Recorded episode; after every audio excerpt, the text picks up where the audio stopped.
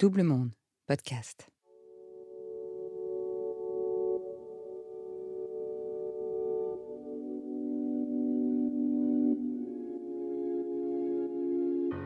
L'agence du médicament vient d'être mise en examen pour, euh, je cite, blessure et homicide involontaire par négligence dans l'affaire de la dépakine. Il s'agit d'un médicament contre l'épilepsie, mais s'il est pris pendant la grossesse, il peut entraîner de graves malformations sur le fœtus. Pour Marine Martin, l'enjeu de son combat dans le scandale de la dépakine est, vous l'aurez compris, bien plus qu'une bataille individuelle.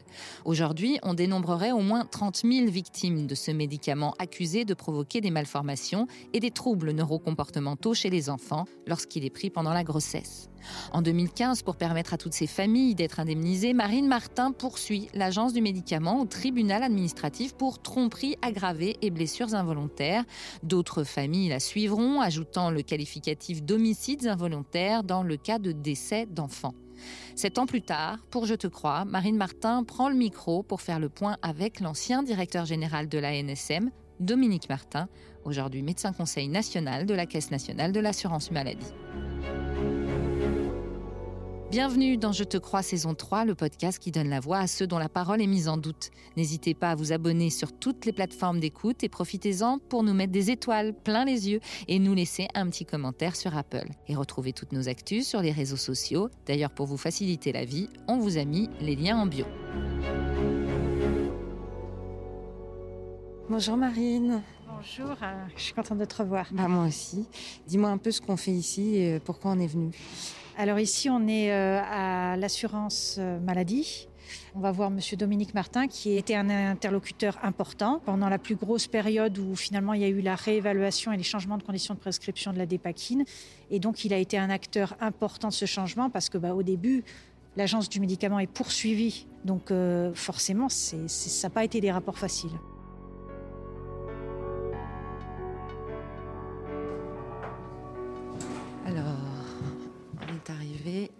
Ah voilà, c'est là le, le bureau du docteur. Bonjour. Bonjour, vous allez bien? Oui, très bien, merci. En ben, entrez, je vous en prie, oui, installez-vous. Bienvenue à l'assurance maladie. hein. Donc, euh, merci. Voilà, dans ce, vos locaux. dans ce beau bâtiment.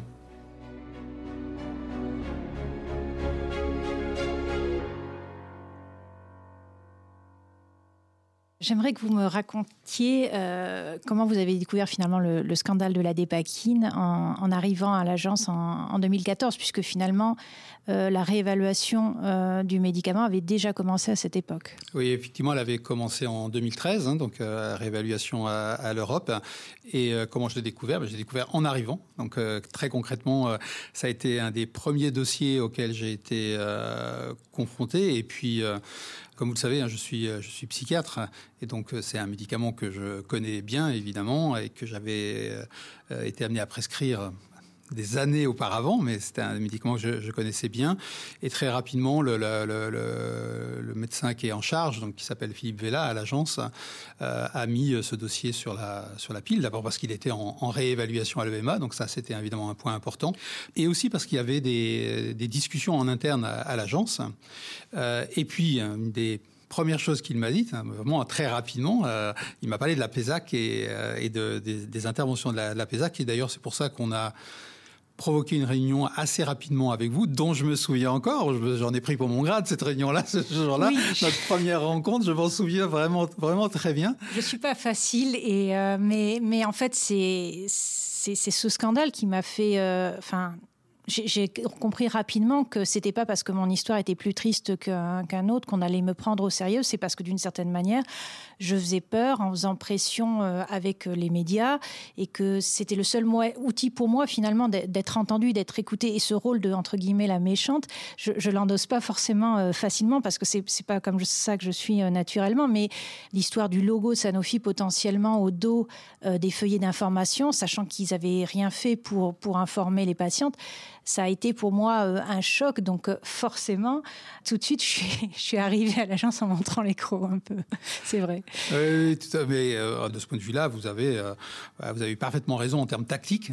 Alors, en fait, ça a eu une influence sur aussi la manière dont progressivement on a changé de positionnement à l'agence vis-à-vis des industriels, où on s'est beaucoup plus émancipé en fait de la coaction avec les industriels. Vous qui êtes à l'agence, hein, vous savez que l'agence maintenant est beaucoup plus autonome par rapport à ces questions-là, elle a ses propres manières de faire, et ça, je pense que c'est un des éléments qui a participé à cette évolution. Je me souviens bien avoir euh, discuté du sujet euh, avec, avec les équipes hein, et on, est, on a entendu ce que vous aviez à dire.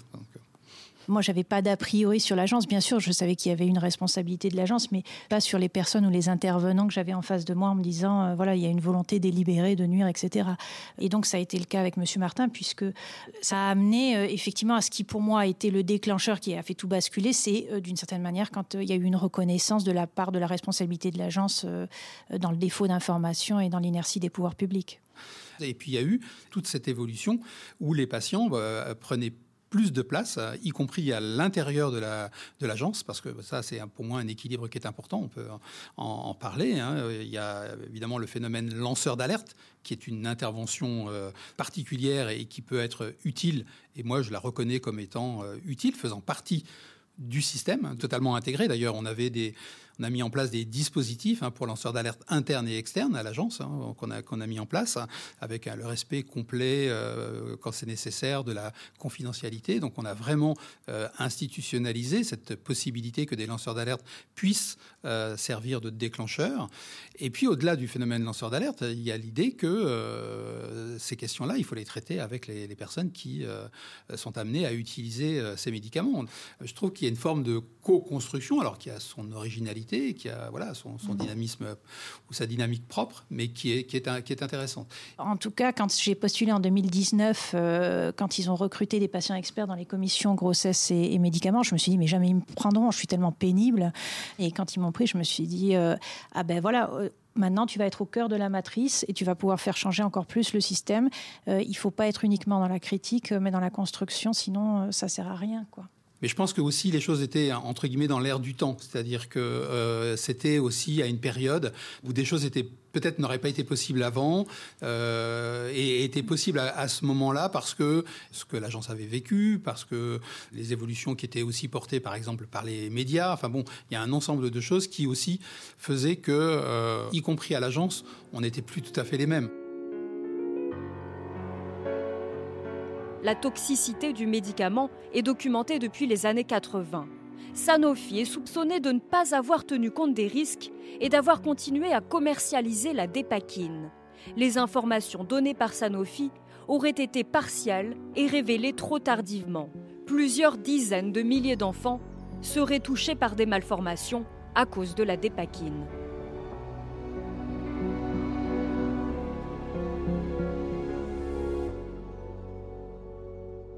Moi, je n'avais pas de connaissance du système institutionnel. Je ne savais pas quel était le rôle exact de l'agence, mais j'ai bien compris euh, par les propos de Dominique Martin euh, quelles étaient les limites et que des fois, il fallait que je tape au-dessus, au niveau de la Direction générale de la santé, pour obtenir euh, des décisions un petit peu plus. De, nature réglementaire ou de cette. cette oui, notamment pour le pictogramme. Voilà, par exemple, sur le pictogramme, oui. Donc, il y avait des éléments effectivement réglementaires derrière et je pense qu'il y a encore des lignes. Il y a encore des choses à bouger. J'ai encore du travail à faire, mais effectivement, il faut qu'il y ait une volonté de la part des institutions, notamment de la DGS, pour que ce travail se puisse se faire. Dans, dans, l'histoire de l'agence, la, de la, hein, puis de la, santé publique sur, le, sur les médicaments, la dépakine est à, l'origine en fait d'évolutions euh, assez larges, hein, puisque c'est ça qui a conduit à, mettre un, accent particulier sur le, risque euh, pendant la grossesse, avec les médicaments dans leur ensemble. Alors la classe des antiépileptiques, mais aussi d'autres d'autres médicaments. Ça a créé aussi, ça a permis de créer la, la cellule euh, grossesse à, à mmh. l'agence. On a, c'est le seul secteur vecteurs de cette nature-là sur lesquels il y a une cellule spécifique qui a été, qui a été créée au sein de la direction de la surveillance, justement, considérant qu'il y avait un, sujet plus particulier et, à élargir le, le, propos et la préoccupation sur le fait que on constatait qu'en France, notamment, les, les, femmes enceintes prenaient plus de médicaments que dans beaucoup d'autres pays européens. Des dernières manifestations de cette préoccupation, c'est la, campagne qui a été faite récemment par l'agence sur, la, sur, mmh. sur grossesse et médicaments. Je ne sais pas si vous avez déjà remarqué qu'il y a des moments où c'était compliqué pour moi. Si, bien sûr, mais enfin, vous, comment dire, vous suscitez une relation particulière avec vous. Je pense que ça ne vous a pas échappé qu'il y avait une relation, euh, voilà, euh, de, amicale aussi, enfin, qui, dépassait le, le simple lien professionnel. Donc j'étais attentif, et puis c'est aussi ma constitution, si j'ose dire. Je pense que c'est important d'être attentif aux gens. Je ne me pose pas la question. Je, suis attentif euh, aux, gens et, on avait une relation qui était empathique. Je pense que ça a participé de la, construction des, choses. Par contre, en tant que, que, votre responsabilité sociale, celle que vous avez euh, décidé de prendre, je vous ai toujours senti solide. Et même, je pourrais dire ironiquement, parfois, je sentais que en face, ils étaient moins solides que vous ne l'étiez. Donc, euh, je pas. Du coup, et c'est ça qui d'ailleurs est passionnant. C'est parce que si vous vous dites, vous dites, mais comment c'est possible d'un côté, vous avez une énorme structure, et de l'autre côté, vous avez une personne qui, etc. Et comment c'est possible? Bah, C'est ça qui, qui, qui fait que. C'est des gens qui, sortent des écoles nationales des administrations, euh, qui ont fait Sciences Po, etc. Moi, j'étais absolument pas préparée à affronter des gens qui, quand même, psychologiquement, ont une solidité, parce qu'ils savent qu'ils vont affronter des situations comme ça. Et. Euh, j'ai trouvé aussi, malgré tout, dans tout ça, une satisfaction intellectuelle. On me demande des fois, mais pourquoi tu ne retournes pas d'une certaine manière à une vie un peu plus normale? Bah, ce travail-là, il est quand même passionnant, il faut dire les choses. Oui, puis moi, je trouve que ce que ça montre, c'est que euh, comment dire, la rationalité de, des choses, elle n'est pas forcément purement académique. La rationalité est qui, enfin, qui naît de l'expérience montre qu'il peut y avoir toutes sortes d'autres euh, rapports de force, d'autres positionnements, euh, que, la vie est bien construite et heureusement avec plein de rapports de valeurs très différents, etc. Et que ça, ça, permet quand même ces, ouvertures et euh, la dynamique, elle est, différente parce qu'il y a l'expérience d'abord. Moi, je pense que l'expérience est une donnée scientifique en soi qui, a énormément de valeur. Et ça, c'est aussi toute la force des associations, la force des lanceurs d'alerte, qui puisent leurs euh, compétences, non pas dans un acquis euh, académique, ils puisent leurs compétences dans leur expérience euh, personnelle. C'est le patient expert qui devient expert parce qu'il a, il y a du travail d'abord, je pense que c'est évident. Il y a des éléments de personnalité aussi hein, qui font qu'il y a des choses qui passent et d'autres qui passent pas. Et, le fait que vous soyez maintenant membre d'un comité à l'intérieur de l'agence, la, enfin, pour moi, c'était juste, voilà, la question ne se posait pas. Manifestement, elle se posait pour d'autres, comme vous le savez. Oui, puisqu'on peut en parler, ça, puisque ils ont été condamnés, mais Sanofi a tenté, donc a attaqué l'agence du médicament pour me faire euh, virer de mon rôle de patiente experte à l'agence. Ils ont été déboutés par le tribunal administratif. Et euh, c'est vrai que moi, j'ai demandé, enfin, j'ai voulu assister à la plaidoirie. C'était très amusant. C'était ridicule. Euh, Sanofi qui disait, mais euh, vous vous rendez compte, on a 400 autorisations de mise sur le marché de médicaments. Madame Martin pourrait nous retirer les autorisations. C'est absolument pas le pouvoir que je peux avoir à l'agence. J'ai un pouvoir consultatif parmi une trentaine de personnes pour voter sur des sujets sur grossesse et médicaments. Ça n'est absolument pas la vérité.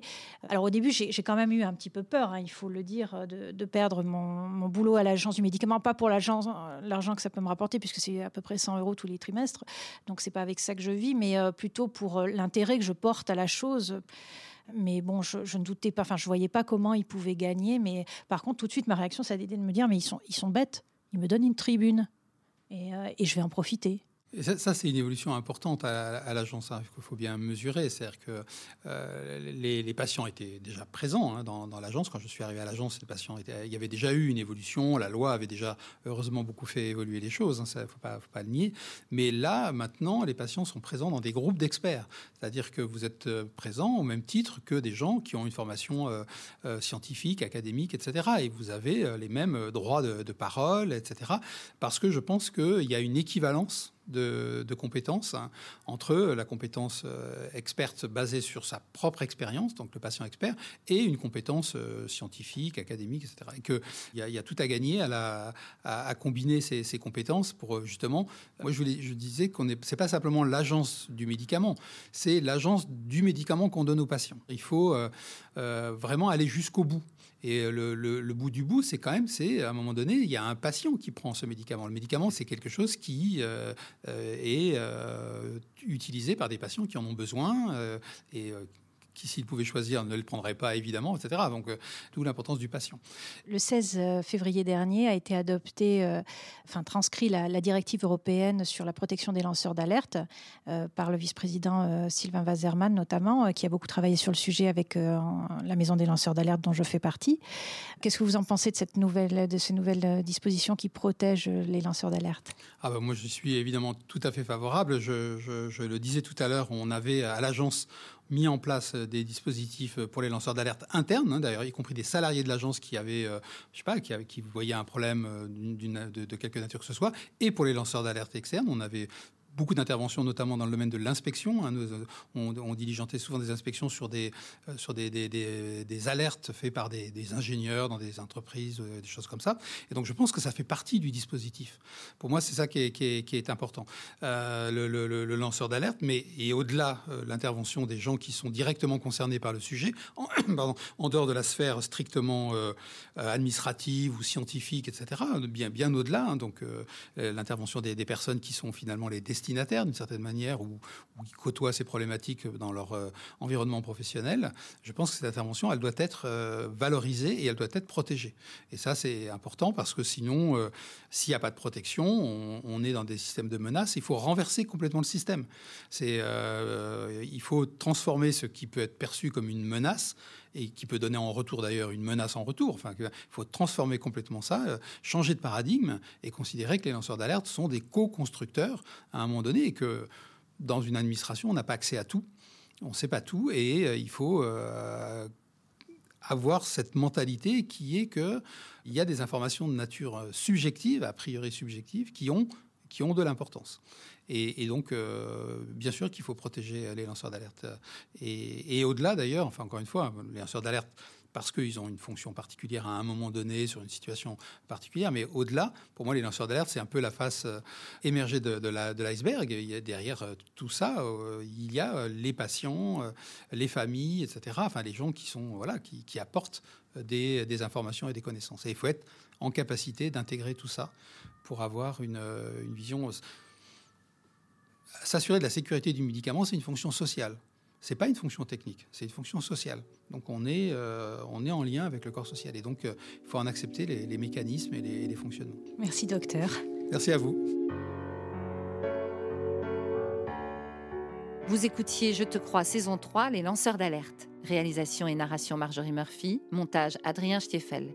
Merci à Sébastien Ossona pour le générique du podcast et à Marie-Sophie Duval pour le graphisme. N'hésitez pas à nous laisser des étoiles et des commentaires sur Apple et sur Spotify et à partager vos commentaires et vos histoires de lanceurs d'alerte sur l'Instagram, le Facebook ou le Twitter de Double Monde.